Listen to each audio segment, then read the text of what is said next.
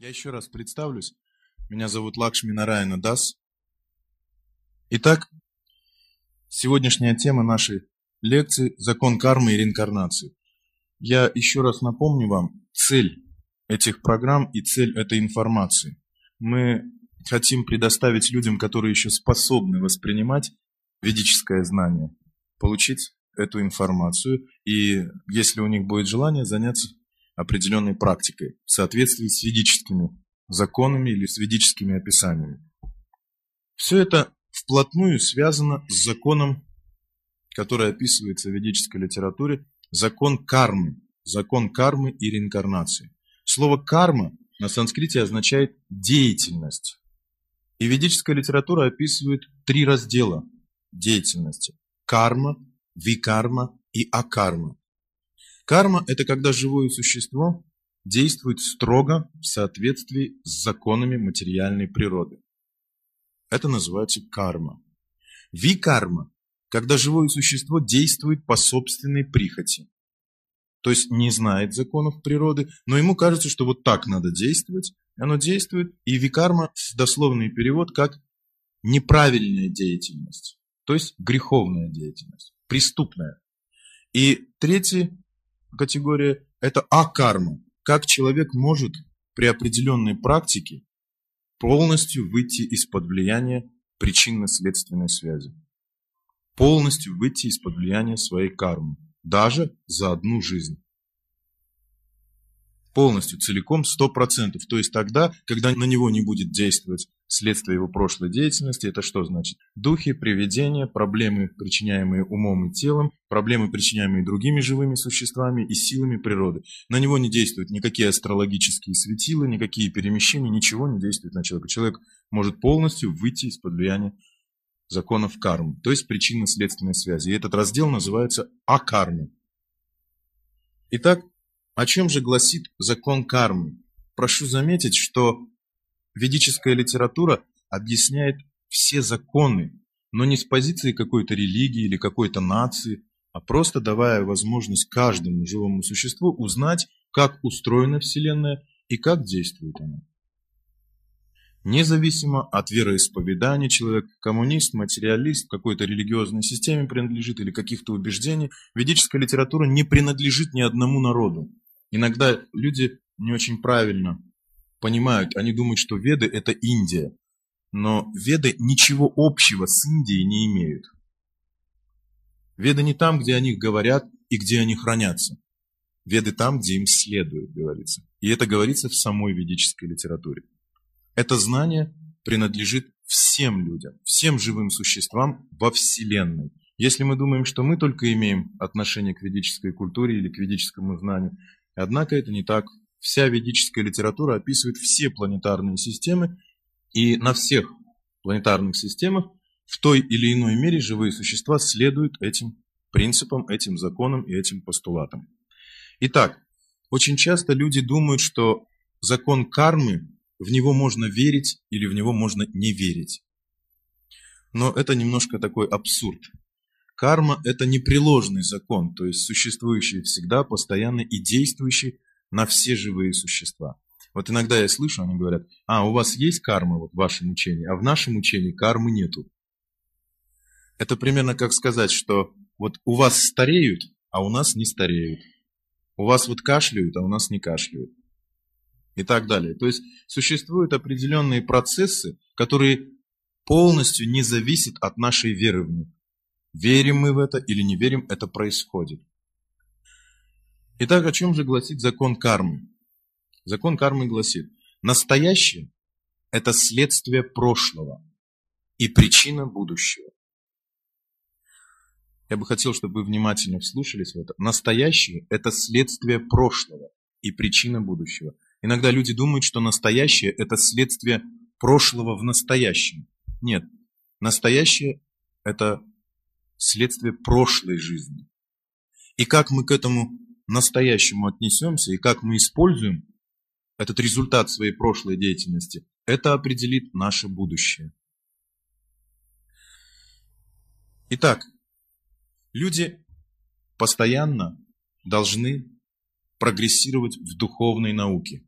И когда люди отказываются прогрессировать в духовной науке, то есть отказываются узнавать, как правильно им действовать в этой вселенной, в материальном мире, и для чего создан этот материальный мир, для чего они родились, почему они получили какое-то определенное тело, и как его нужно использовать, чтобы достигнуть высшей цели жизни. Все эти люди, отработав определенный кармический цикл, то есть вот эту эпоху югу, в конце уничтожаются в определенном катаклизме, который называется юга пралая. И все живые существа, которые сошли с пути закона, они причисляются к такой категории живых существ, которая называется варна санкара, нежелательное население планеты. И все нежелательное население планеты должно быть уничтожено в этой пролае. Без каких-то либо, как сказать, амнистии. То есть, если человек не культивирует знания, то он автоматически притягивает к себе все эти процессы. Автоматически притягивает процессы разрушения. Итак, люди получают следующие тела, следующее рождение в новой эпохе и опять начинают действовать. Деятельность, если вы помните, называется карма. Но, как правило, люди каждую эпоху теряют знания о законах природы и о правилах и предписаниях, как нужно действовать. И постепенно от кармы, или вернее от акармы, в золотой век люди стремятся к акарме, то есть в золотой век каждый хочет выйти из-под влияния материальной энергии. В следующую эпоху таких людей становится чуть-чуть поменьше, и люди начинают культивировать карму, то есть жить в соответствии с законами материальной природы, в ладу с природой. В следующую эпоху таких людей, которые практикуют акарму, становится еще меньше, и больше людей, практикующих карму. И еще появляются люди, которые начинают культивировать викарму, то есть невежество, действовать по собственной прихоти. И в, в нашу эпоху с вами практически мы видим, что людей, практикующих акарму, вообще очень мало. Людей, практикующих карму, тоже очень мало. Их чуть-чуть больше. Но в основном все общество в наш век культивирует викарму. То есть действует по собственной прихоти, ничего абсолютно не зная о законах природы, Вселенной и космоса в целом. Итак, это определяет наши способности, продолжительность жизни, возможность определенного интеллектуального понимания, умственного и чувственного. Я сейчас вкратце вам зачитаю или перечислю восемь базовых сенсорных совершенств, которые изначально заложены в каждом живом существе. Что значит сенсорных совершенств? Мистических сил, которые на санскрите называются ситхи. Ситхи означает мистические совершенства, то есть сенсорные, экстрасенсорные совершенства, выходящие за рамки каких-то вот наших представлений даже. Ну, я думаю, вы знаете примерно там вот, гипноз, там передвигать предметы, то, что сейчас мы видим в таком очень узком диапазоне и в таком мизерном варианте. Итак, люди сатья-юги, как правило, почти все без исключения, обладают базовыми восьмью мистическими совершенствами. Это база. Всего этих мистических совершенств более 94 каждое это сенсорное совершенство еще делится на разные подразделы. Я думаю, вы слышали, да? По предметам узнать всех, кто пользовался предметом, видеть на расстоянии, слышать на расстоянии, читать на расстоянии мысли, считывать информацию из эфира, называется Акаши Шастра и так далее. То есть это то, что сейчас мы называем медиумизм. То есть я не буду говорить об этих второстепенных сенсорных способностях, а скажу о главных, базовых, на которых строится вся сенсорная проекция человеческих способностей которые он может черпать в природе, в космосе. И космос или природа наделена в полной мере всеми этими возможностями. Если вы помните, я вчера на лекции говорил, для этого существуют определенные звуковые вибрации, которые называются мантрами. И умея культивировать правильно мантра-йогу, живое существо может очень хорошо принимать эти силы и использовать их для своих как бытовых, так и духовных каких-то потребностей, выигрывая как и в материальном, так и в духовном смысле. Итак, первая способность, описанная в ведической литературе, называется анима ситхи. Анима – это способность становиться меньше атома, когда живое существо может по своему желанию масштабировать свое тело и становиться меньше атома. Атом если кто-то знает, это санскритское слово. И оно попало в современный мир. Атом это означает маленький. Вторая способность, описанная, называется махима ситхи. Махима или сейчас в нашем языке максимум. То есть наоборот, больше, увеличение. То есть обратный процесс. Живое существо может увеличивать свое тело, увеличивать, то есть масштабировать до огромных размеров. То есть вы, может быть, даже не поверите, это иногда шокирует современных людей, но ведическая литература описывает живых существ, которые в широком диапазоне обладали этими способностями, они могли становиться настолько огромными, что могли касаться головой Луны. Но сейчас это нелепо вообще. Если мы даже обратимся к Библии, там есть такая фраза. О чем говорить с вами, когда на локоть вырасти даже не можете? Помните, да, такое кто-то, если кому-то попадалось? Это как раз Махима Ситхи. Следующая ситха описывается. То есть еще я вот хотел, прошу прощения, добавить, что человек, обладающий этими способностями, он может точно так же эту способность переносить на другие живые существа и на другие материальные объекты. То есть человек целенаправленно может масштабировать предметы или уменьшать их, или сделать их больше, и также может любое живое существо уменьшить или увеличить. Помимо себя еще он может воздействовать таким образом на окружающую среду. Следующая ситха – лакхима ситха. Лакхима означает становиться легче воздуха. Это способность ходить по воде или то, что мы называем сейчас антигравитация или левитация. Сейчас, допустим, люди в лучшем случае ну, поднимаются там что-то еще. Но лакхима связано с тем, что люди с очень большой, огромной скоростью могут летать. С огромной скоростью. Полностью двигаясь путем своих мыслей. Такой есть принцип мана джавана называется. Движение при помощи концентрации мыслительного аппарата. Силой, так сказать, праны еще определенной. То есть каждое живое существо может передвигаться в пространстве с огромными скоростями. Без всяких крыльев, без ничего. И я думаю, каждому из вас знакомо это чувство во сне где-то, или где-то даже вот в таком нормальном состоянии, где-то там глубоко вот такое желание осталось. Сейчас вот раз и полететь куда-нибудь, а то билеты дорогие. Итак, лакима ситхи. Эта способность лакима еще описывается как способность двигаться по лучу света, исходящего от звезды, от солнца, луны и так далее. Способность двигаться по лучу. Также лакхимы ситхи описывается как способность по лучу перемещать другие объекты, как материальные, так и живые. То есть, если бы вот я, допустим, обладал лакхим и то я мог бы кого-то из вас облегчить, поднять воздух и переместить куда надо для меня. Но вы не обладаете этой способностью. То есть, эти способности сейчас, если кто-то уже так параллель провел, очень широко наблюдаются НЛО. Направляется луч света, и живое существо получу в этот летательный аппарат попадает, и аппарат исчезает. Потом точно так же получу сквозь предметы живое существо возвращается на место, где его взяли. Следующая способность ситха называется прапти-ситхи. Прапти-ситхи – это достать что угодно, откуда угодно. Иногда люди, не очень хорошо разбираясь в этом, видят такой процесс, как материализация и дематериализация. То есть человек раз, и откуда-то у него появляется какой-то предмет, и они думают, что он его материализовал. На самом деле это не материализация, есть праптисика, то есть этот предмет существует на самом деле, но вы по эфирным коридорам, которые называются Акаш Патана, можете его переместить в другое место. Это называется праптиситхи. Следующие способности называются ишитваситхи. Создать что-либо и уничтожить что-либо. Это как раз связано с процессами материализации, то есть манипуляции материальной природой. Следующее. Вашитва ситхи. Вашитва ситхи – это управлять всеми материальными элементами. То есть, может быть, вы слышали или где-то читали, можно управлять ветром, дождем, громом, чем угодно. И живое существо может таким образом действовать. Это не сказки. Поэтому даже сейчас я очень часто общаюсь с людьми, когда они очень серьезно разоткровенничают, они говорят, что у них прямо изнутри есть потребность управлять какими-то стихиями. И они пытаются это даже культивировать путем колдовства, там, спиритуализма, каких-то оккультных, но они не очень хорошо разбираются, как это сделать, и иногда запутываются и получают какой-нибудь вид психического заболевания после этого, и оказываются в сумасшедшем доме. Дальше.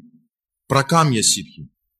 Прокамья ситхи – это возможность исполнять как свое, так и чужое, любое материальное желание. Не духовное, но любое материальное желание. Это где-то в сказках или в каких-то легендах иногда есть такие диалоги между каким-то живым существом, человеком там, или каким-то живым существом, который говорит, проси, что хочешь, исполни любое твое желание. И кто-то там просит, и это происходит. Это называется пракамья ситхи. И последнее называется камавасьята ситхи. Камавасьята ситхи – это способность подчинять своей воле любое живое существо или даже сообщество. То есть то, что мы сейчас в нашу эпоху называем гипнозом, подавлением чужой воли и психики. Это называется камавасьята ситхи. Все эти ситхи широко описаны в ведической литературе. Не только эти восемь основных, но и все вот эти, о чем я говорил, 94, и там есть еще мелкие ситхи. И вот эта ситха, камавасьята ситха, описана как живое существо, обладающее очень широким диапазоном этой способности, может подчинить себе целые планетарные системы, всех до одного живущих людей. То есть миллиарды, сотни миллиардов человекоподобных живых существ могут полностью не знать, что они находятся под влиянием чужой воли. Они будут жить, умирать, рождаться и даже не знают о том, что кто-то за этим стоит и их направляет. И они не могут сделать ни одного шага ни вправо, ни влево. Полностью действуя по чужой воле. Не имея даже практически в этом состоянии, особенно когда они не культивируют знания, то живое существо очень легко подвержено влиянию вот этой ситхи, которая называется камавасьята ситхи. Как правило, все эти люди становятся жертвой таких способностей. И мы слышим, людей кодируют, то есть навязывают им определенные шифры, коды, посылают импульсы определенные. И люди, как вроде у него своей-то воли нету, и вроде как чужая воля ему помогает, и он начинает делать. Иногда можно этими способностями помочь, иногда можно уничтожить живое существо как личность. Вот очень часто мы можем заметить, как кто-нибудь может нас излечить от дурной привычки. Но желание совершать эту дурную деятельность у нас остается или у тех людей. Может быть, вы замечали. Вот люди лечатся там, допустим, от наркомании, от алкоголизма, там, от чего-то еще. Они не делают этого из чувства страха. То есть им внушают определенные шифры, коды, они боятся заболеть, умереть, им внушаются определенные рефлекторные посылы, то есть рефлексный страх самосохранения срабатывает, и на такой, на животной основе их вроде как от этого в сторону отводят. Но сознательного посыла не происходит. Значит, человек в следующей жизни вернется к старой деятельности. Даже если вы его в этот раз спасли, и он не укололся или не выпил, в следующий раз, поскольку желание осталось в ментале, то его тонкое тело, получая новое грубое тело, опять займется той же деятельностью. Только страх потерять этот инструмент, это грубое тело, заставляет его не делать это. Но когда новое тело приходит, этот шифр распадается. И живое существо опять приступает к старой деятельности.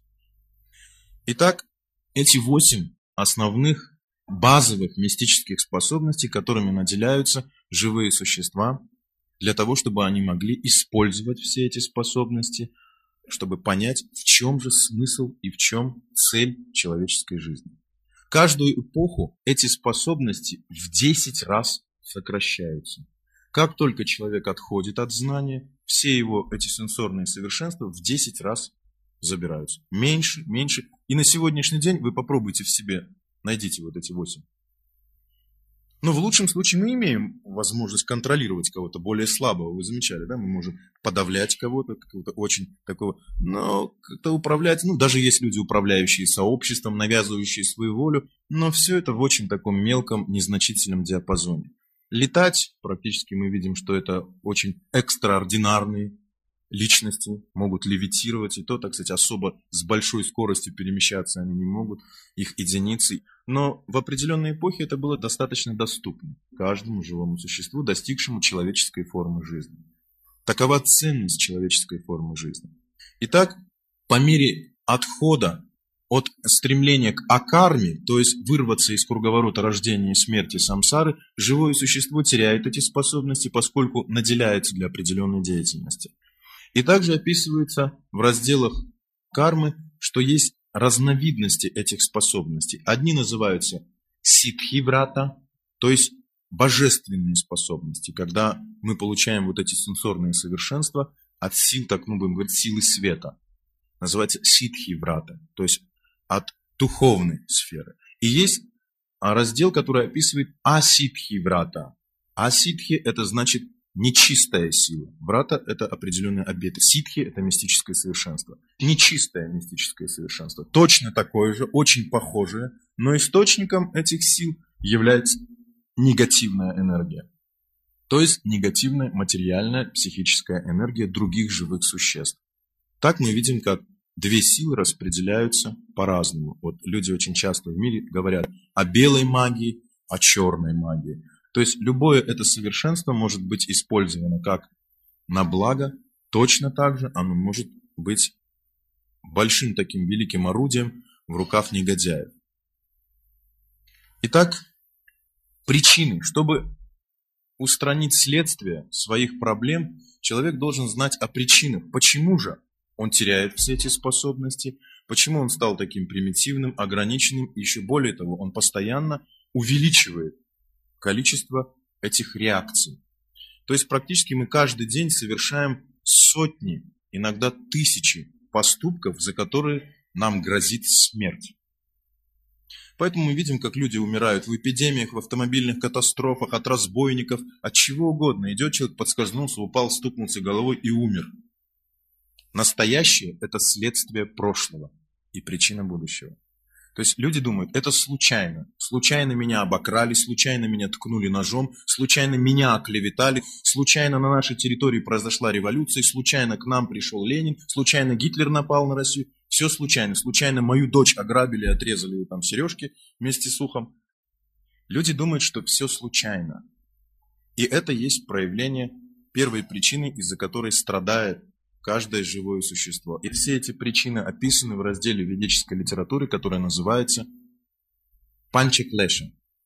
Пять причин, по которым живое существо приводит в движение закон кармы и викармы, то есть деятельность. Мы сейчас видим в обществе, люди пытаются бороться со следствиями, но бессмысленно бороться со следствиями, когда вы не устранили причину этого.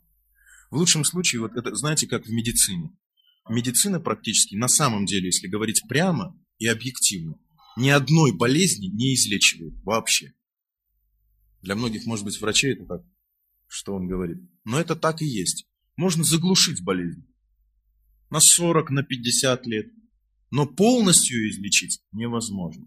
Человек всегда будет носителем кода этой болезни. И при каждой благоприятной ситуации эта болезнь будет что? Опять заново проявляться. Я думаю, врачи это знают тоже. Поэтому мы можем лечиться, мы можем применять какие-то методы, это грубое тело терзать с возможными практиками, клизмами, там, чем угодно. Но человек может так и не знать, какова причина того, что у него такие проблемы, даже в его грубом теле. И ведическая литература дает возможность человеку в первую очередь остановить причину этих следствий. Тогда есть смысл уничтожить следствие, если уничтожена причина. И дается пример такой дырявой лодки. Допустим, лодка дырявая и постоянно она тонет. И человек, он постоянно занимается тем, что он выгребает воду. И он никуда не плывет, потому что гребсти веслами времени нету. Самое главное, что не утонуть. И практически жизнь такого человека, она всегда похожа вот на эту борьбу за существование. Дети, жена, работа, то все, деньги, туда быстрее, быстрее, быстрее, быстрее. И нету времени даже гребсти. Куда? Какой-то возвышенной цели. Нету ни у кого времени. Всех забил быт.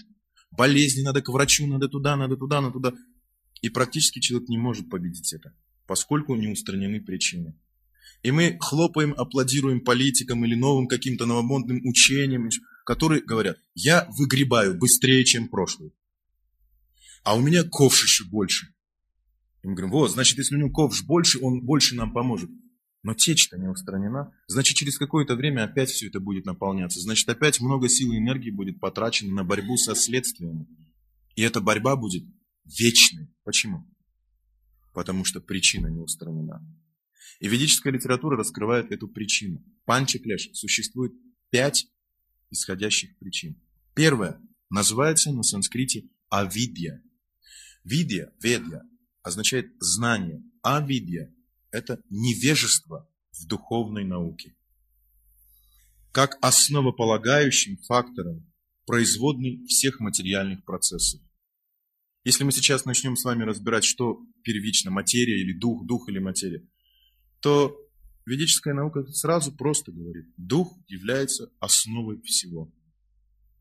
Все остальное – это производное духа и подчиненное духу.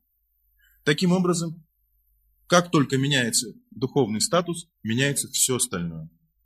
Как только что-то происходит, опять проблемы в духовном отношении, как тут же эти проблемы вытекают на всю остальную систему, на тонкую и на грубую. Если кто-то из вас знает, человеческое тело состоит из двух основных тел. Я перечисляю два основных. Есть разные тонкие подвиды, там, если вы знаете, да, астральный, там, ментальный и так далее. Я говорю о двух телах основных, не разбирая их по частям, потому что очень много времени тогда понадобится. Первое тело называется дехо, грубое тело. И второе тело называется сукшма шарира, тонкое тело, состоящее из ума, интеллекта и ложного эго. Ложное эго, такой вид энергии, который называется асмита шакти. Шакти на санскрите означает энергия. Такой вид энергии – ложное эго. И сейчас я объясню. Итак, авидия. Невежество.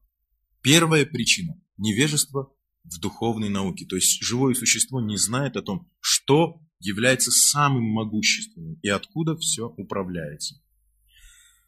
Когда человек находится в невежестве, он временное принимает за вечное. Яд за нектар. И наоборот. Вечное за временное, а нектар за яд. Люди, вот, они, допустим, курят, выпивают, занимаются там недозволенными какими-то процедурами и так далее. И все это приносит наслаждение. Но со временем все это превращается во что? В яд. В большую-большую проблему, в большое страдание. Это называется на санскрите асад. То есть временное наслаждение. То есть сейчас наслаждаетесь, но результатом этой деятельности будет очень длительное страдание. То есть наслаждение маленькое, а проблемы от этого наслаждения в сотни раз будут больше. И живое существо, находясь в этом невежестве, постоянно идет на поводу своих чувств и постоянно ввергается в эти страдания. Само ежесекундно порождает причинно-следственную связь. Каждый раз наслаждаясь каким-то объектом неправильно с ним, находясь в контакте. Вы знаете, как сейчас почти 90% людей, у них плохое зрение. Это стихия огня. И когда человек не знает, вот он на спичку дунул, все, он породил связь с глазами. Он плюнул в огонь, породил связь с глазами. Он не знает, как правильно обращаться с огнем, он вообще ослепнет в итоге. Каждый раз просто от соприкосновения с огненной стихией, неправильно, не зная законов, как человек должен обращаться с огнем, человек порождает огромную цепь реакций, связанную со своим зрением. И потом он покупает очки, ездит там, делает операции, роговицу. Но это все борьба со следствиями он так и будет продолжать страдать в следующий раз, в следующий раз, пока не избавится от последствий и не научится, как правильно нужно действовать со стихиями огня, воды и так далее. Итак, авидия, невежество. Следующая производная причина, вторая клеша, или двара клеша я называю, асмита шакти, то есть о чем я говорил, ложное эго. Еще его называют аханкара шакти, ложное эго. Концепция «я есть» – это тело, либо тонкое, либо грубое. То есть, когда живое существо не знает о том, что оно душа. Оно думает «я есть тело». Либо тонкое, вот это сукшма шарира, либо грубое, дехо. И порождается концепция «я и мое». Я христианин, я мусульманин, я шиваид, я кришнаид или кто-то еще. Это моя жена, мой дом, мои уши, мои дети и так далее. Порождается ложная концепция «я» и «мое». И как следствие всего этого ложного эго, то есть отождествление себя с материальными объектами, отождествление себя с этим материальным телом, и отождествление все, что принадлежит этому материальному телу. Вы знаете, энергия ложного эго, оно носитель нашего умственного потенциала. И ложное эго настолько сильно, что люди даже спрашивают, а как там в другой вселенной? Вы представляете? То есть живой существо даже не знает, как у него там, но ложное эго так устремлено такой к захватнической системе. И он говорит, а как там в другой вселенной? Там еще нас не ждут? Мы скоро туда придем. Это называется ложное эго. Как там у соседей? Что-то они затихли. Как там у Ивана Ивановича? Похоже, у него новые носки. Это называется ложное эго. Эгоизм. Итак, восприятие на чувственном уровне. И вот это ложное эго заставляет нас воспринимать этот мир в двойственности. В какой двойственности? Хорошо, плохо, счастье и несчастье, наслаждение и страдание. Все эти двойственные концепции порождены нашим невежеством и нашим ложным эго. Следующее клеша называется рага клеша, стремление к материальному счастью и средствам его достижения. То есть мы думаем, что счастье, оно в материальном благосостоянии. И пытаемся достигнуть этого благосостояния таким же материальным способом. То есть не понимая, откуда оно проистекает. И опять же приходим в заблуждение. Следующая причина, следующая клэша называется двеша. Ложная ненависть ложным источникам страданий. Вот это удивительная способность живых существ. Все мы с вами считаем, что в наших проблемах виноваты окружающие. И никто, редкий случай мы встречаем человека, который четко, очень хорошо осознает, что причиной того, что с ним происходит, является он сам. Смотрите, как мы говорим. Все из-за президента страны, все из-за правительства, все из-за той нации, все из-за той религии, все из-за Нюрки, из-за Васьки, из-за Петьки. Все из-за моей жены, из-за моих детей, из-за моей машины. Ботинки не такие. То есть вы заметили, как мы постоянно, почти стопроцентно ищем причины своих проблем совершенно в посторонних объектах и считаем, что они являются причиной наших страданий. А раз они являются причиной наших страданий, у нас к ним появляется что? Ложное. Почему ложное? Потому что они не являются причиной наших страданий. И мы начинаем эти объекты ненавидеть. То есть антипатия происходит.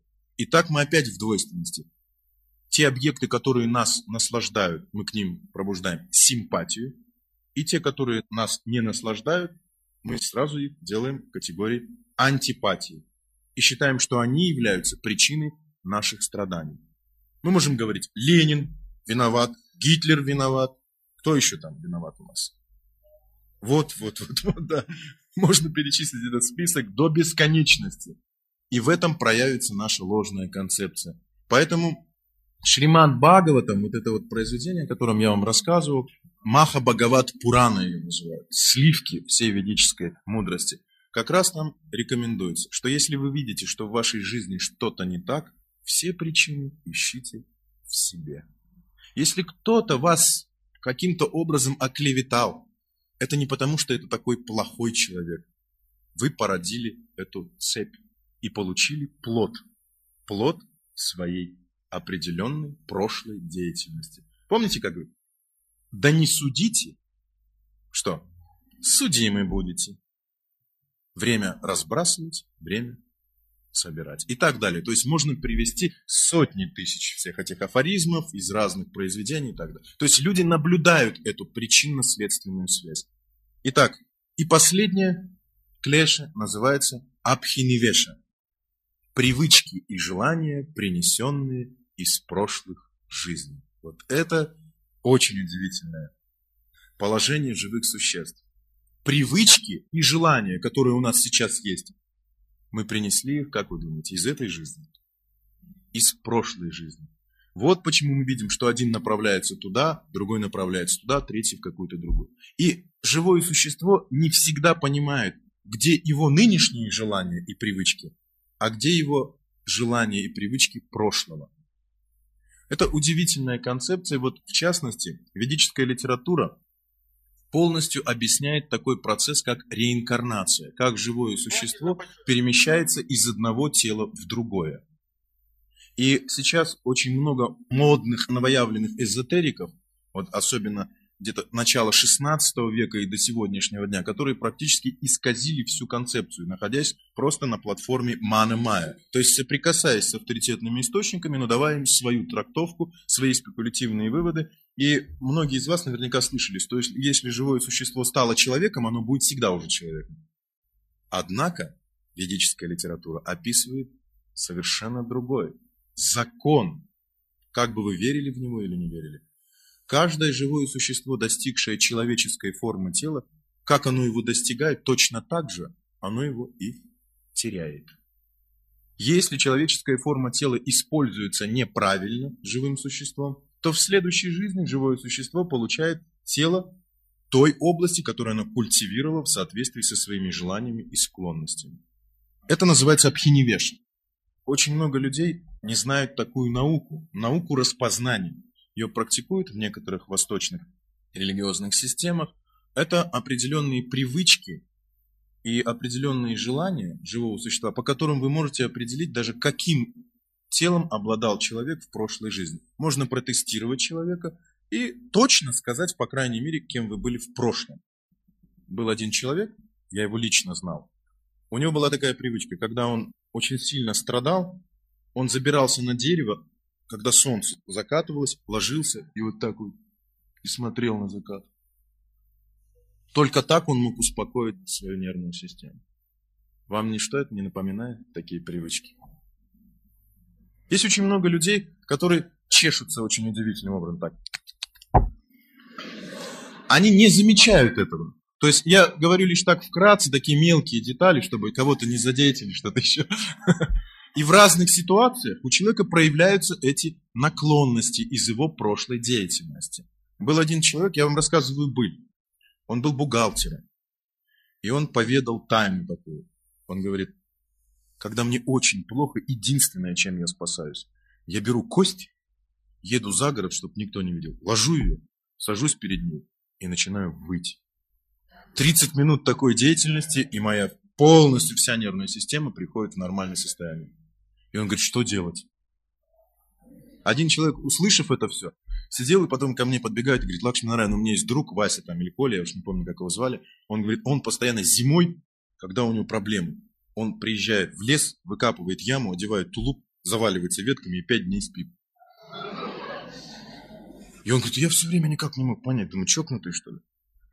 А он мне говорит, тебе не понять, мне так надо. Ну, то есть, мы-то смеемся на самом деле, но это существует. И я бы еще перечислил очень много разных привычек из области, как можно это определить, как человек питается, как он в гневе себя ведет, как он ведет себя в сексуальной жизни и так далее. То есть очень много факторов, по которым вы можете точно знать, какой области живых существ принадлежит такая привычка или такие повадки.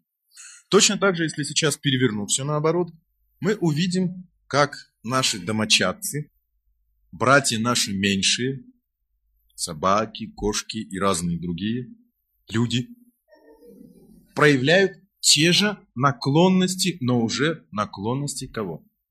Людей. И опять же есть другой раздел науки, который позволяет видеть, как действует животное и как определить, кем оно было. И в соответствии с законом кармы иногда живое существо уже в теле низшего существа возвращается в круг своего семейства. Он знает, где лежали вещи вот того человека, который ушел. Но если вы не наблюдательны, вы никогда не распознаете. Думаете, ну, собачка бегает себе. Или там кошечка так себя ведет, или кто-то еще.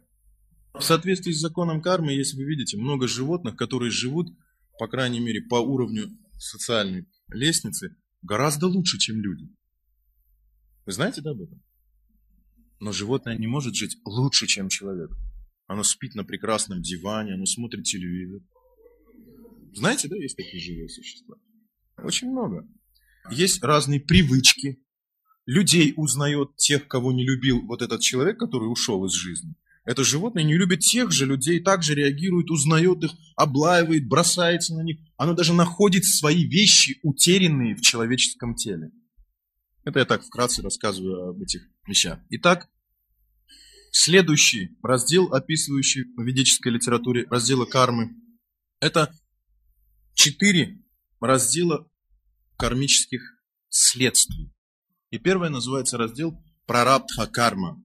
Прарабдха означает дающая о себе знать, то есть настоящее. Вот все, что мы видим, кто мы такие, какой у нас нос, цвет глаз, волосы, физиогномика, какое мы положение получили, в какой семье, в какой стране. Вот все, что мы о себе можем только сказать на данный момент, это называется прарабдха карма. Бедный, мы нищие, у нас образование, вот у нас там жена, трое детей, а у одного проблемы, у другого. Все, что окружает нас и мы сами, это прарабдха карма наша. Мы можем знать о себе прарабдха кармы, но в лучшем случае процентов 15-20. 40 нам могут рассказать наши близкие о нас. Ну, человек же о себе думает по-другому. И следующая часть практически от нас сокрыта. То есть мы не знаем, кем мы были в прошлом, какие у нас привычки, на что они указывают и так далее. Это называется прарабдха карма, дающая о себе знать. То есть прарабдха в переводе с санскрита означает плод. Именно плод. Почему у нас вот болит этот орган, почему у нас там палец кривой, на левой руке мизинец загнутый или еще что-нибудь. Все это прарабдха. Плод всей нашей деятельности. Вот он, тело и все, что с ним связано. Прошу прощения. Следующее. Апрарабдха карма. Апрарабдха – это значит то, что мы еще не знаем, что произойдет и что нам еще суждено получить как плод своей прошлой деятельности. Иногда, может быть, вы слышали, существует такое понятие, как фатализм. Это довольно распространенное понятие, когда человек знает плод своей деятельности. Что он, допустим, погибнет в автомобильной катастрофе или что его убьют. Вот знаете, допустим, Лермонтов, Пушкин, они знали, то есть фаталист. Иногда человек может знать день и час и обстоятельства, при которых он уйдет из жизни. Это апрарабдха, и она может проистекать из тонкого уровня, то есть из тонкого тела исходить. То есть человек может обладать некой способностью, которая называется сейчас в современном мире такой легкий медиумизм, то есть принять информацию из эфирного поля, акаши называется, и ее считать и в виде ощущения, такого точного ощущения, что тогда-то, тогда-то с ним произойдет какая-то определенная проблема с его телом. Следующее уровень называется рудха-карма. Рудха-карма означает росток.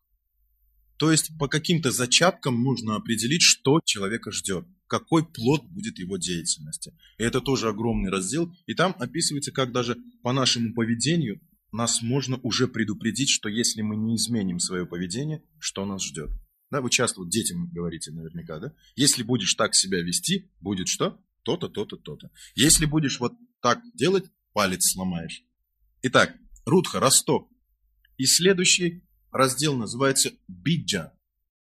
Биджа означает семя, то есть поступки, совершенные нами, но которые еще даже не начали прорастать.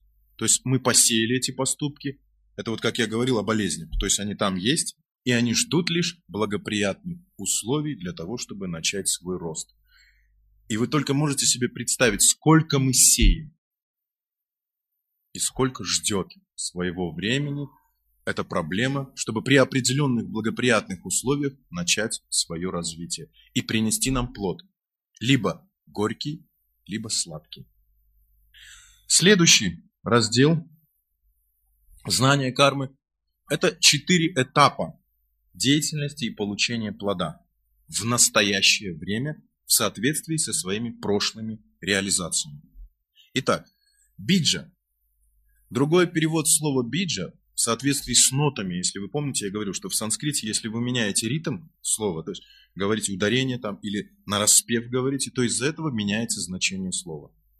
Итак, одно из переводов слова биджа – семя желания. Итак, вся наша деятельность начинается с чего? С желания.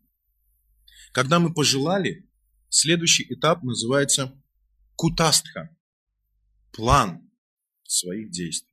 То есть мы что-то пожелали, и чтобы совершить эту деятельность, мы должны распланировать ее, как это сделать. Это называется кутастом.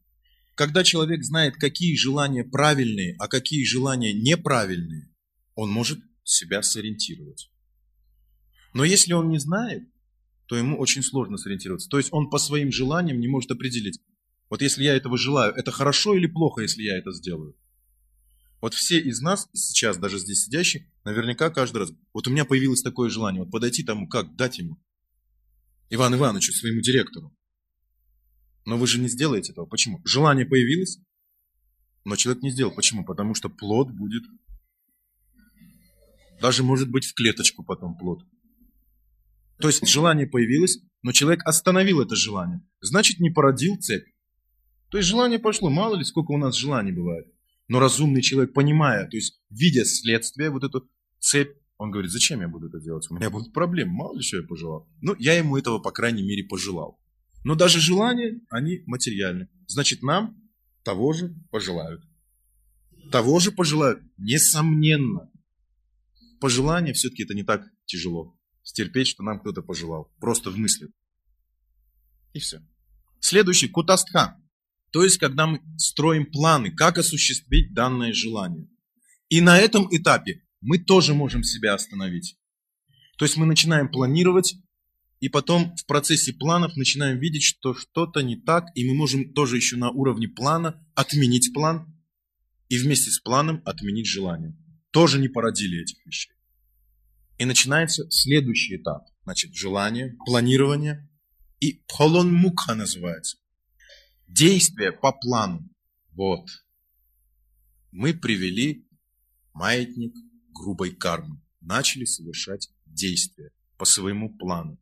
И в соответствии с тем, как мы будем действовать по этому плану, мы получим прарабдху, плод этой деятельности. Приведу простой пример, чтобы можно было понять, как это действует. Здесь пятым фактором в том и в другом случае является время, которое на санскрите означает кала. Чтобы понять, как это происходит и что происходит с нами, сейчас я приблизительно возьму и время сожму. Представим такой пример.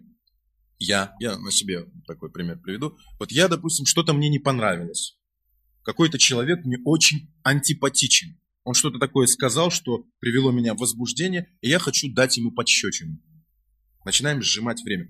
Появился импульс, появилось желание ударить человека. И я начинаю план. Сейчас я к нему подойду, и правой рукой ему как? Дам ладошкой. Не буду кулаком бить, дам ладошкой. Так, какой? Правой, левой. Быстро. Время. Я так ну, рассказываю, но это происходит мгновенно. Время сжимается. Я ударю ему правой рукой подщечину дам. Я начинаю. Я пошел. Привел в действие. Начинает желание, план, действие. Я подхожу к нему. Как? Дал ему. И смотрите. Я развернулся, довольный. Я ударил его. Подхожу к дверям, открываю, и там какой-то человек стоит. Как мне? Дал тоже. А я ему говорю, за что? Как вы думаете, за что? Но я сказал, я сжал время. Если мы растянем время, то это да, поступок, пока он прорастет, все это придет, и мы получим это ну, через год, через два, через десять. Вот почему люди-то и все время говорят, я ж ничего тебе плохого не сделал. Потому что прошло длительный период времени. Но эта цепная реакция в космосе была уже порождена. Знаете, как принцип домино. Там может быть их очень много, но вы толкнули, и она... И вот толчок пошел. А вы думаете, ну все, кончилось. Ну там... И большая такая доминушка возле вас стоит. Оно там прошло, прошло, вы уже так сидите, пьете чай, и тут бум! И вы кричите, за что? Я не виноват.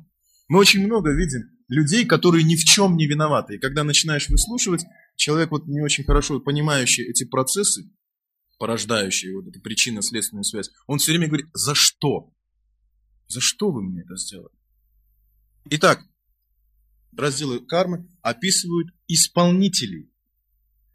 Мир делится на приговоренных и на исполнителей. А исполнители тут же исполняют, становятся кем? И так происходит такой взаимообмен дружескими такими отношениями. И каждый как орудие, так сказать, исполнения этих желаний. Это, в общем-то, так, я смехом говорю, чтобы не нагнетать обстановку, в общем-то. Но это так происходит, и мы можем видеть, что именно таким образом все действует. И никто практически, не обладая определенным знанием, не может избежать такой связи.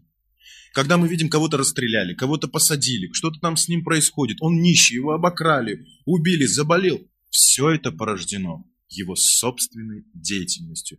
И человек, когда это происходит, он испытывает, что двешу, ложную ненависть к ложным источникам страдания. Он думает, виноват кто-то. Виноват 37-й год, виновато то, виновато все. Все виноваты, кроме меня. Потому что время, кала, процесс кармы и реинкарнации. Мы что-то могли совершить в прошлом, а получить сейчас. Сейчас мы ничего не сделали, может быть, такого, но мы это совершили в прошлом и не получили соответствующего наказания. Вот поэтому ведическая литература также в разделах кармы описывает системы очищения от последствий своих поступков. И тогда человек должен обратиться к разделам знания. Как я могу нейтрализовывать свои поступки, совершенные в прошлом, и как я должен действовать сейчас, в настоящем, чтобы не порождать новую эту причинную связь. И такой человек в ведической литературе и называется разумным. То есть вот именно это и называется это человек. Все, что ниже этого, классифицируется, если вы помните, двипада пашу. Животное, получившее человеческую форму тела. И поскольку многие живые существа были в прошлом в телах животных, они культивируют животные ценности. Вы понимаете, да? Животные ценности. Что является животными ценностями, я еще раз вам напомню, я вчера объяснял. Ведическая литература описывает. Еда, секс, сон и оборона. Это четыре потребности животного. И вы знаете, что самое удивительное? Что для того, чтобы реализовать вот эти потребности, то есть свинье, ей многого не надо. Но когда мы получаем более совершенное тело, то стремление вот к этим тем же самым четырем потребностям становится каким? Есть такое слово. Изысканным. То есть спать мы не просто спим где-то под деревом или под елкой. Там мебель нужна под Людовика, не меньше. Сексом заниматься? Ты что, Нюр, на заводе, на станке? Нет. Пойдем в клуб. Другие говорят, ну ты что, Эзольда? Пойдем сходим в ресторан. Кто-то говорит, ты что, так сразу? Хоть бы в театр пригласил. Смотрите, как изысканнее все. То есть цель та же, все приведет к тому же, но как хочется тоньше это сделать, побрызгать себя духами. Смотрите, для того, чтобы это сделать изысканно, появляется парфюмерия, театры, кино, выставки. Смотрите, колбаса, водка, селедка от Пьера Кардена, от Нины Ричи. Даже Министерство обороны появляется. А что защищают? -то? Сон, еду и секс. Вот вы не задумываетесь, да, об этом? Хорошо, теперь я хочу связать вам те вещи, которые я говорил. Анумая, пранамая, маномая, вигьянамая и анандамая. Итак, мы можем видеть, как эти вещи связываются, эти уровни. И как люди культивируют определенную культуру. Адхарма, Асурадхарма, Чаладхарма, Упадхарма и Санатнадхарма. Если вы помните, я сейчас вот так говорю на санскрите, но я вам напомню все. Анамая – сознание еды. Пранамая – сознание крепчайшего здоровья. Маномая – спекулятивные ментальные соображения. Вигьяна – духовная деятельность. И Ананда – полное духовное бытие, лишенное даже малейшей примеси материального. Все это выражается в культурах общества, какие культивируются ценности. Итак, появляется адхарма, она, значит, соответствует еде, да, в основном. Поэтому мы говорим, ух, раньше было лучше, еды было вообще, колбаса была дешевая, хлеб был 15 копеек. Посмотрите, о чем мы говорим. То есть это ценности общества, оно доведено до этих ценностей. Там человек говорит, да ботинки были, 9 рублей всего стоили, а теперь 9 тысяч, купи-ка попробуй. Все сведено к таким. Соответствие. Почему? Безбожье культивируется. Значит, по культуре можно определить, то есть ценности, какие культивируют. Сразу проводится параллель. Далее. Ашурадхарма. Проводим ту же параллель. Материализм этот, где все физкультурники будем и так далее. Знаете, да? При каждой неудаче давать умеете сдачи, иначе вам удачи не видать. И так далее. Дальше мы подходим, выбираемся, появляется чала дхарма. Приходит Мессия, все ценности рушит. И самое, что удивительное, что при каждом этом уровне в этой культуре есть мощная религиозная система, от которой требуют вот этих своих ценностей. То есть поклоняются высшему, но просят у него что? Вот этого. И все вокруг этого, все культы, все ритуалы, все устремления, только получить от него вот это. Помните, я вам рассказывал, такая мантра на уровне Анумая. Ом Ахаранам, Ом Ахаранам Дехо. Воистину истина лишь в пище. Дай еды, дай еды. То есть человек даже религия, представляете? Религия даже до этого уровня. И дальше, и дальше. И в каждом месте присутствует вот это такая религиозная, то есть то, что считают якобы духовной жизнью. И они говорят, у нас есть, да, у нас все в порядке, у нас духовная жизнь. Дай еды. Мы знаем, что Бог только даст еды. И все думают, о, все, духовная жизнь есть, балет есть, все нормально. Лебединое озеро. Все в порядке. Дальше Чаладхарма. Приходит Мессия и ломает ценности. Яда хитхармасья гланир павати парата абхютанама дхармасья тадатманам сриджамьяха. Когда религия приходит в упадок, воцаряется безбожье. И тогда я сам не скажу о потомок Бхараты, чтобы восстановить религиозные принципы, то есть ценности религии проявить. То есть религия есть, но она в упадке. Что в упадке? Ценности. Не то просит, культивируя это. Нужно выявить ценности, направить и выступить против тех, кто сделал из этой духовной системы что? Полный материализм. Это называется чала. Дальше, упадхарма. Это как подготовить человеческий ум и сознание к принятию высшего знания. Появляется другой уровень культуры, где начинают культивировать, что рождение, старость, болезни и смерть есть зло. И от самой высшей планеты Сатья Лока, планетарной системы, до самой низшей Тапалоки все это является местом круговорота рождения и смерти, страданий. Все это юдоль страданий. Где бы мы ни были, какое бы тело совершенное мы не приобрели, сколько бы мы ни жили, нам придется рождаться, болеть, стареть и в итоге умереть. И последний, как прорыв, полная духовная деятельность, то человек культивирует, и санатана дхарму, где в центре стоит монотеистическая философия со всеми ценностями, истинными ценностями человеческой жизни. И все общество устремляется именно к этим ценностям, без различий наций там и чего-то другого. Это называется санатна дхарма, культура, неподвластное времени, ведическая культура. Санатна дхарма называется. Итак, мы можем видеть, как вот эти кармические системы постоянно действуют в обществе, меняя одну философию на другую, культивируя один процесс, другой. И мы даже видим, что в одной семье могут быть люди, один на уровне анумая, другой на уровне пранамая, третий маномая, и один какой-нибудь, они его считают психом на уровне вегианомая. Они считают его психом, как правило, что в наше время практиковать, культивировать духовные ценности, это быть, они, они не говорят, что какое-то плохое слово, они говорят странный какой-то.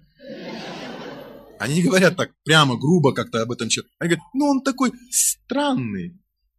А потом говорят шепотом, дурак, наверное. Обычно так. Кто же такие люди на вегиана майя? Люди, культивирующие вегиана майя, они очень хорошо осведомлены и сострадают этим низшим уровням. И это сострадание выражается в том, что они им это что?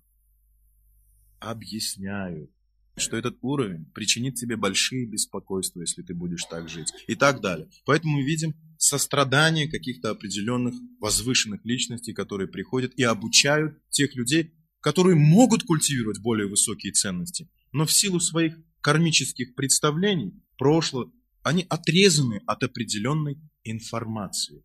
Они бы и рады. Вот посмотрите, сейчас мы видим, полный зал сидит. У вас те же самые желания, как и у меня. Просто я раньше вас это получил, и теперь я вам это отдаю. И нет разницы, выше кто здесь, кто ниже. Это, знаете, как вот фильм первый человек посмотрел, это не значит, что он лучше. Он просто первый узнал об этом. И он стремится рассказать, что там. Вы видели, как вот по дороге две машины едут, и если там пост, то вам мигают, предупреждают. Но это же не значит, что он едет и думает, ну я его выше. и помигал. Теперь ты мне должен. Нет. Он просто предупредил, поскольку у него был определенный опыт, он с этим столкнулся, и он предупреждает. Точно так же в обществе, я привожу такие примеры, чтобы можно было понять. Я думаю, многие понимают, некоторые, так, может быть, ход моих мыслей не очень улавливают. Итак, Вся эта система, как вырываться из круговорота этих проблем, построена на определенном знании. То есть существует определенный вид деятельности, который позволяет нейтрализовать определенные виды реакций. Также я сейчас затрону вопрос, который связан с грубым и тонким материальными телами. Для того, чтобы понять, как действует грубое тело, нужно знать о природе тонкого тела и как тонкое тело связано с грубым телом. Итак, ведическая литература описывает такую систему, которая называется сад-чакра-йога. То есть знание о таких энергетических центрах, их еще иногда называют колесами, чакра, может быть вы слышали. Я сейчас вам так в соответствии с законом кармы приблизительно вкратце такие основные моменты постараюсь раскрыть или проинформировать вас. Итак, эти чакры связывают тонкое тело сукшмашарира с грубым телом и приводят его в соответствующее действие. И по нашим действиям и по нашим склонностям можно определить, какая у нас система где страдает. И также можно определить наш ментальный потенциал, и значит можно определить наше кармическое соответствие такого же прошлого, почему мы получаем такие реакции, как защититься. Итак, первое описание идет семи основных чакр. Чакр, конечно, больше, но есть семь основных, которые, так сказать, в основном влияют на всю остальную систему. Итак, описывается первая чакра. Она называется Муладхара чакра. Муладхара чакра состоит из четырех лепестков. Приводится в движение слогами санскрита. От ва до ша.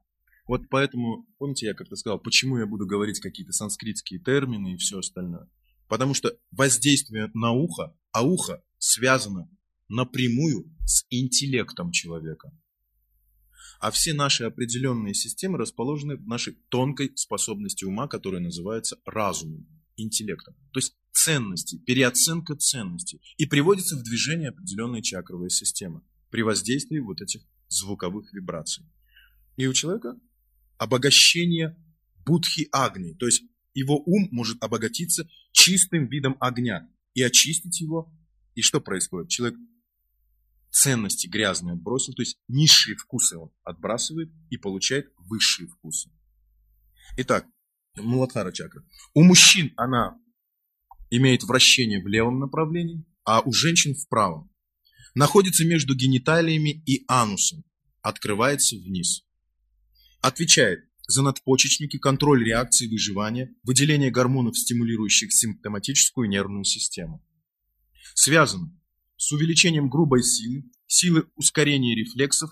У мужчин она очень активна, а у женщин пассивна. Все, что у мужчин активно, у женщин всегда это противоположно. Поэтому говорится, если хочешь как-то поступить, спроси у женщины и сделай наоборот. И будет правильно. Серьезно я говорю, это на самом деле, поскольку даже психологически женщина немножко по-другому, в обратном направлении мыслит и в обратном направлении рассматривает объекты и события. Вот вы, может быть, замечали, женщина всегда говорит, налево, в смысле направо. Потом она поясняет. И говорит, ну черная, ну ты же понял, в смысле. Это такое вот бывает очень часто. Прошу простить тех, у кого этого нету. Итак, что же происходит? У одних живых существ эти чакры могут быть закрытыми. До 7 лет вся чакровая система у ребенка открыта. Но если человек до 7-летнего возраста получает негативный опыт в семье, то эта чакра при определенном воздействии, которое оказывается именно в этой области, она может закрыться или приостановить свое движение. И даже может при определенном воздействии негативном начать обратное вращение в обратном направлении. Что происходит? Итак, Муладхара чакра. Когда чакра закрывается, у ребенка появляется чувство беззащитности. То есть он чувствует себя незащищенным. Недостаток защиты со стороны матери или отца. Вот очень часто можно видеть, когда детей наказывают. Маленький ребенок не понимает, как правильно действовать. Но человек, он в погоне за своими какими-то бытовыми делами, он маленького ребенка, вот я очень часто вижу, меня прямо по сердцу это бьет. Когда маленький кнопик такой идет, там 2-3 годика, ну он капризничает, и вдруг мать разворачивается, как ему даст, а, да я бы тебя. Это полное невежество. И все это возвратится этой женщине. Все это отношение вернется к ней непосредственно так. Итак, когда эта чакра в детстве закрывается, в силу того, что дети не получают достаточной защиты от отца или от матери, то есть когда снисходительность вот это, помните, я вам говорил, да? до пяти лет ребенок кто? Царь. А как мы к царю? Мы можем так вот царя идти, если он капризничает, развернуться, как ему дать? Нас же казнят сладкое. Мы даже если плохое слово скажем царю, все, наша жизнь закончилась. И это четко устанавливается, чтобы люди могли сравнить. Это не шутка какая-то. До пяти лет ребенок царь. Более того, в шестом годе его только приобщают к военной службе. А приобщают это как? Это значит, его обучают, его еще не наказывают, его только начинают обучать. Ты знаешь, я буду с тебя требовать в следующий раз. И немножко ему ограничивают чувственные наслаждения. Не получишь сегодня там мороженое, не получишь конфетку, телевизор сегодня смотреть не будешь, плохо себя вел. И он тогда, но его еще не наказывают. Поскольку вся еще чакровая система, она очень чувствительна. И к семилетнему возрасту этот переход плавный, и вот в 7 лет можно, но это должно действовать обязательно принципиально и правильно. То есть вы не можете наказать человека за то, что он не делал.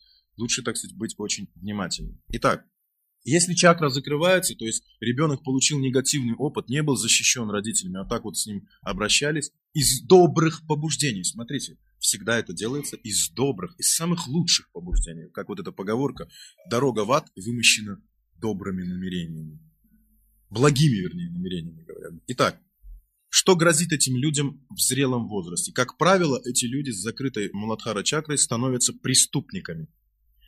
Преступники, действующие в концепции выживания и последующего приема пищи, приема одурманивающих средств и очень сильной сексуальной потенции. То есть все, ради чего они действуют, рискуют своей жизнью, в итоге они спускают в эти направления. Секс, азарт, пьянки и все остальное всякие разборки. Там. Это, как правило, связано с закрытой чакрой. Какие качества развиваются у этих людей?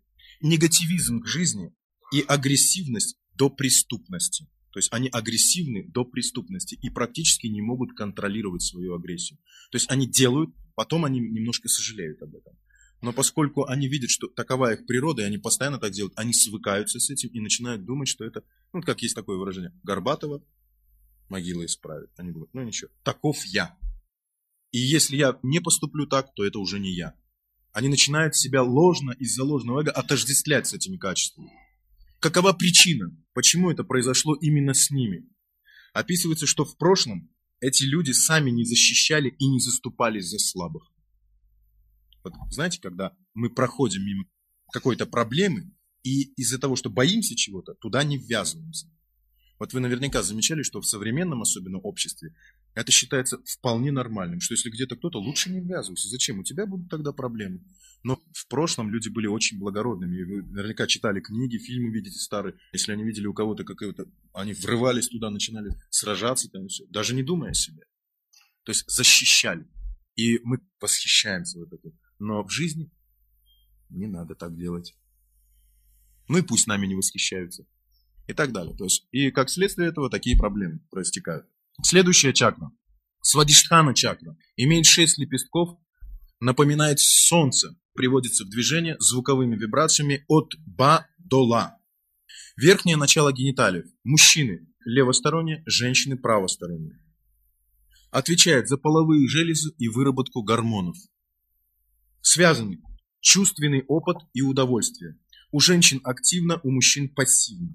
Поэтому женщины более склонны к семейной жизни, и женщины, я не хочу никого обидеть из женщин, они более сексуальны, чем мужчины. И для них секс является очень важной частью их чувственного восприятия. Это нормально, то есть вы нормально к этому относитесь.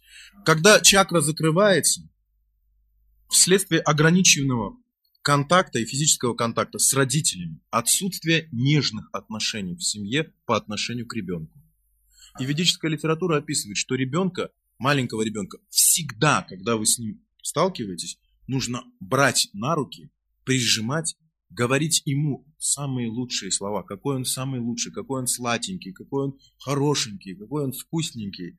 И рекомендуется подбрасывать, поднимать его высоко и подбрасывать. В этот момент его вся эта система, особенно вот эта свадиштана чакра, она приводится в очень хорошее вращение. И человек, достаточно ребенок начинает получать праны, то есть жизненного потенциала для того, чтобы приобрести определенные качества. Это не сентиментализм, это наука. Но в традициях-то это осталось, но знание об этом перешло в сентимент. Итак, что грозит этим людям в зрелом возрасте? Как правило, эта категория людей становится прелюбодеями. Причины, которые породили это, в прошлом брали очень много энергии, но не отдавали другим. То есть сами принимали такую заботу, такую ласку и нежность, но к другим, то есть эгоистичны были по отношению. То есть только принимали. Только когда нам хорошо, все здорово, а когда отдавать нет, бесполезно. Итак, вот Амуладхара чакре, я забыл упомянуть, рекомендуется изучение закона Ахимсы, то есть не только в теории, но и культивации Ахимсы. То есть, чтобы привести в движение опять эту чакру, нужно узнать, что же такое Ахимса. Сострадание и милосердие каждому живому существу. В этом случае, свадиштана чакры, рекомендуется заняться благотворительностью или в крайнем случае филантропией. Таким образом, человек просто отказывается от плодов своей деятельности, то есть делясь какими-то материальными своими благами, он может привести опять эту систему, нормализовать ее довольно быстро. Следующее. Манипура чакра. Состоит из 10 лепестков красного цвета, буквы вращения от Да до Пха. Находится выше пупка. У мужчин движется в правом стороннем направлении, у женщин, естественно, обратно. Отвечает за распределение праны к внутренним органам ниже диафрагмы. Связано с желанием власти, контроля и ответственности. У мужчин она активна, у женщин пассивна. Вот почему мужчины более так, стремятся контролировать, властвовать, как над материальной природой, так и в семье. Но когда женщина пытается искусственно принять другое положение, то женщина может себе заработать очень большие женские проблемы, заболевания. Это желание быть лидером в семейной жизни у женщин. Мы сейчас знаем, что женщины все эмансипируют, да? Такие, то есть мужчины у них как дети такие. Они там вот им на мороженое дают, ну там уже мороженое сменяется там все, и контролируют, куда пошел, куда, где, с кем, с этим дружи, с этим не дружи. Вот как маленькому ребенку. То есть человек уже такой старый, все, вот так все. Контроль. И женщина так, все у ней, она выдает, там все она ведет, все планы. И муж иногда, он так, кто в доме хозяин? Шутит так. Мужчина так шутит иногда. Да. Итак, при каких обстоятельствах такая чакра закрывается? В детстве запрещалось использовать собственный разум и принимать собственные решения. То есть некое такое подавление в детстве было, что ну еще бы тебя не слушали, вот так будем делать. Или когда ребенок пытается что-то своим разумом дискриминировать, что-то сказать это плохо или хорошо, это тут же подавлялось. И все время навязывается. Все свое. Я тебе сказала, будешь вот этим, будешь летчиком. Или будешь доктором, я так хочу, будешь врачом. Мама не стала врачом, ты будешь врачом. И будешь маму лечить. Будешь врачом-психиатром. Итак, кем становятся такие люди и как отражается это на их природе в зрелом возрасте? Это особая прерогатива людей, которых мы называем трусы. И эта трусость проявляется в таком очень удивительном. Трусливые до подлости они становятся. Также к этим э, категориям относятся инфантильные люди.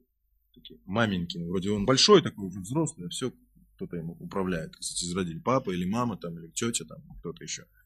Или наоборот, когда она начинает вращаться в обратном направлении, то они становятся властолюбцами. Когда человек вот даже сам может почувствовать, как он любит упиваться или наслаждаться властью над кем-то. Даже над детьми. Даже над животными. Даже есть описание вот этих категорий, как человек может просто собачку завести и над ней властвовать. Всяко раз. И от этого черпать такое счастье, что я хоть над кем-то властвую. Сидеть голос и так далее. Итак, Какие же причины, что люди получили такое негативное воздействие? Как правило, это в прошлом связано с узурпацией власти. Эти люди в прошлом были узурпаторами. Принимали решения единолично, не имея правильного знания. Такова причина. Им рекомендуется изучение науки самоосознания, то есть узнать о духовной природе живых существ. Далее, четвертая чакра называется анахата чакра. 12 лепестков, золотистые буквы от К до Х, находятся в груди. Отвечает за сердце и легкие. Связано отцовство, материнство, братство, сострадание и забота. Очень активно у женщин и пассивно, естественно, у мужчин. Итак, в детстве, если закрыто, с чем это связано? Что у человека не хватает вот этих ощущений. Иногда даже люди сами признаются, что у них есть дети, а они к ним. Или есть брат, он так, э, его всю жизнь бы не видеть, этого брата. То есть никаких не проявляют заботы по отношению к родственникам, там чему, то есть таких сухо себя. И даже страдают от этого. То есть они видят, что это вроде как проблематично, от них это требует, и они видят, как у других, а сами не могут как-то это проявить. Это связано с этой закрытой анагата чакрой. А эти э, люди имели в детстве очень негативный опыт во взаимоотношениях своих матери и отца. С чем это было связано? Родители в разводе, либо лицемерные отношения между родителями, семейные ссоры и скандалы на глазах у детей и на слуху у детей. Детей обязательно нужно оградить от этого. Обязательно. Иначе у детей эта чакра все. Вот посмотрите, сколько детей загублены родителями, если так вот проанализировать. Только вот мы до четвертой нашли. Так, чем же это грозит? В зрелом возрасте такие люди становятся холостяками, старые девы или постоянно разводятся.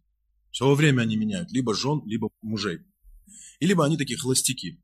И холостяки не в плане сексуальном, а просто они не хотят семейной ответственности. И они так меняют, так сказать, чисто физиологически только для женщин. И больше ничего. Какие качества, на каких качествах отражается у человека эта проблема?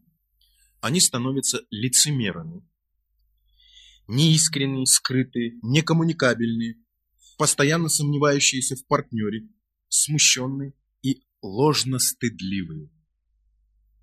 Каковы же причины? Были плохими матерями, отцами, братьями и детьми. То есть не проявляли вот этой отдачи. То есть бросали детей, мать, которая бросает ребенка, отец, который бросил своих детей, которых он произвел и так далее. И у этих детей будет эта проблема. Рекомендуется откровенность, изучать, как играть правильно роль отца и матери, независимо от пола. То есть мать должна знать, как играть роль отца, и отец должен, помимо своей роли, еще узнать, как играть роль матери. Есть такая наука, в ведической литературе она также описана. Пятая чакра называется Вишудха чакра. Состоит из 16 лепестков, цвет луны, буквы все гласные, Девинагари санскрита. Находится шея, щитовидная железа. Отвечает за речевой аппарат, самовыражение, обучение, ораторские способности. Естественно, активно у мужчин, ну и недостаточно активно у женщин. Но когда женщина искусственно пытается занять это положение, это точно так же отразится на ее определенной женской физиологии. Смотрите, у женщин столько болезней, они даже не знают почему, потому что они постоянно принимают мужские роли.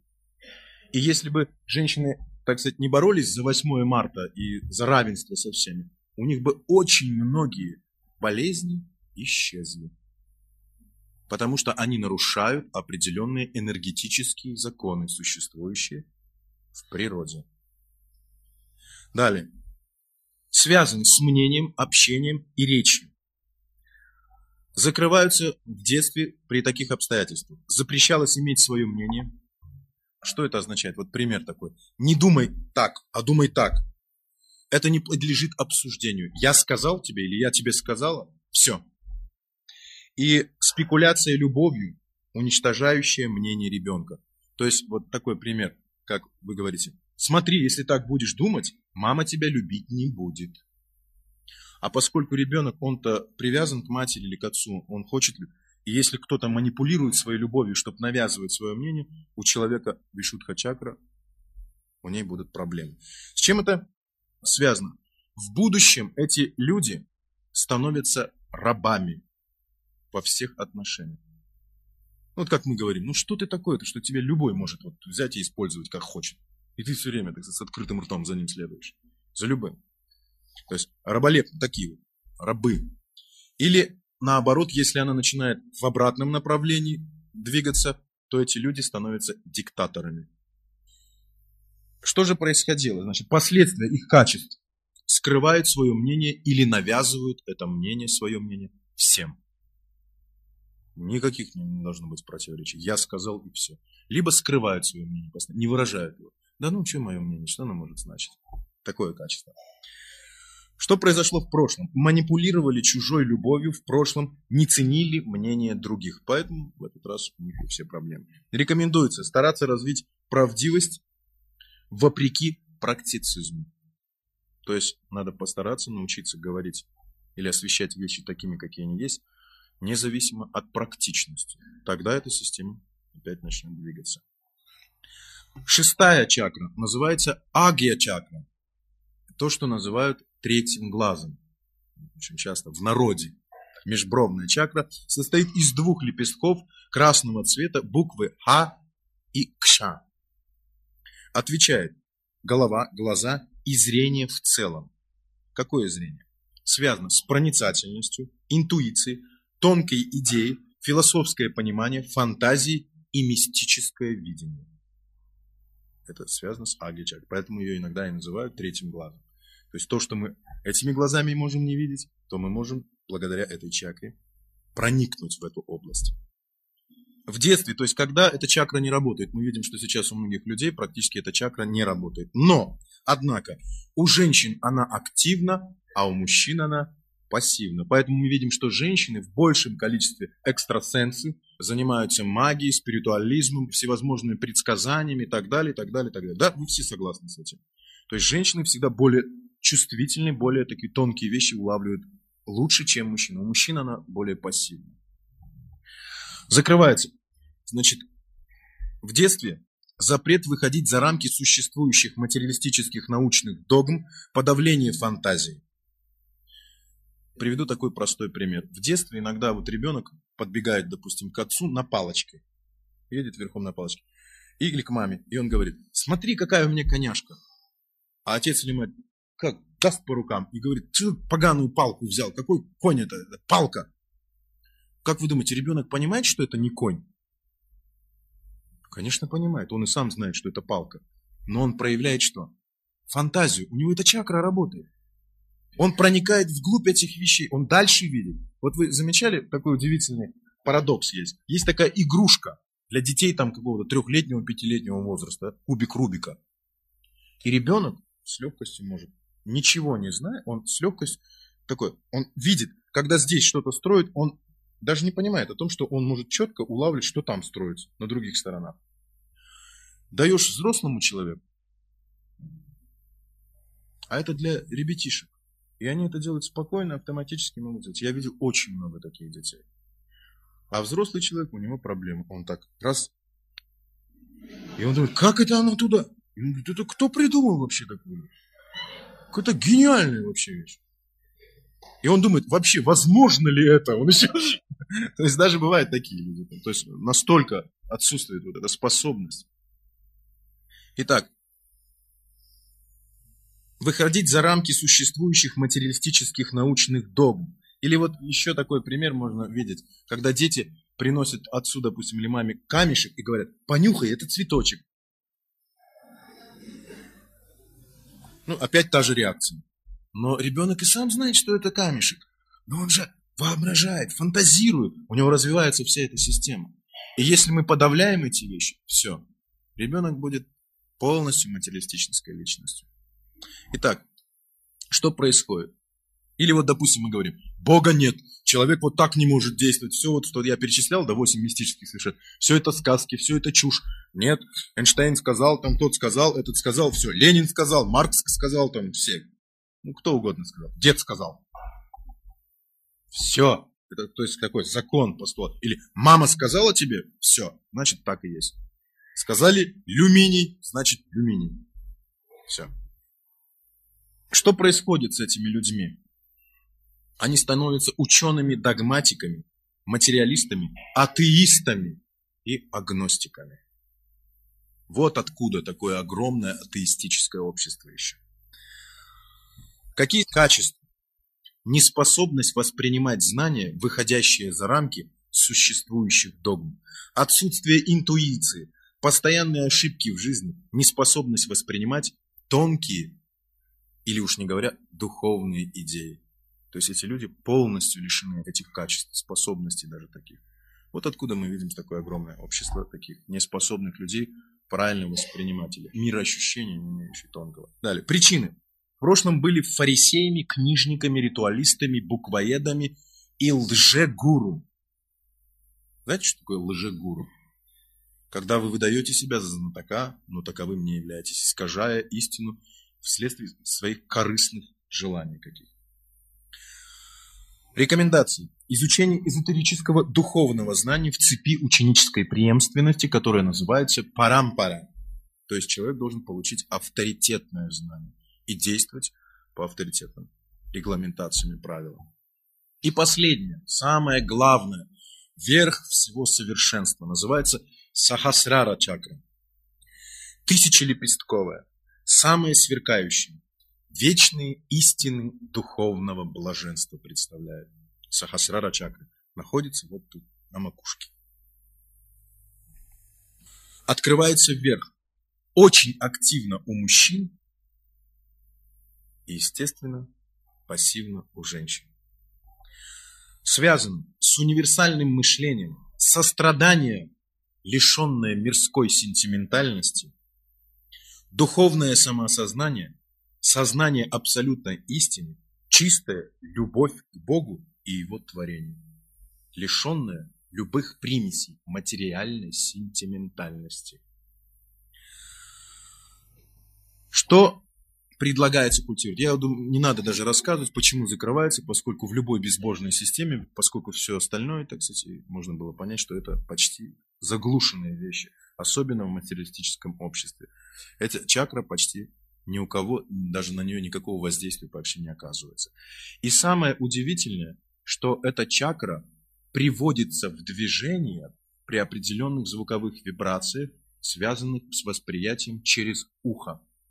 И этот процесс слушания именно ведических знаний, даже не на санскрите, а которые несут его суть, то есть смысловую информацию, шабды, называется этот процесс шраваном. И он рекомендован, что этот опыт опять вернуть или развить этот опыт, нужно обязательно выслушивать из авторитетного источника ведическое знание. И также эта чакра приводится единственной практикой, единственной практикой, то есть раскрывает, которая называется бхакти-йога. Я, наверное, на сегодня закончу, поскольку у нас время, чтобы ответить на ваши вопросы. Пожалуйста, вопрос.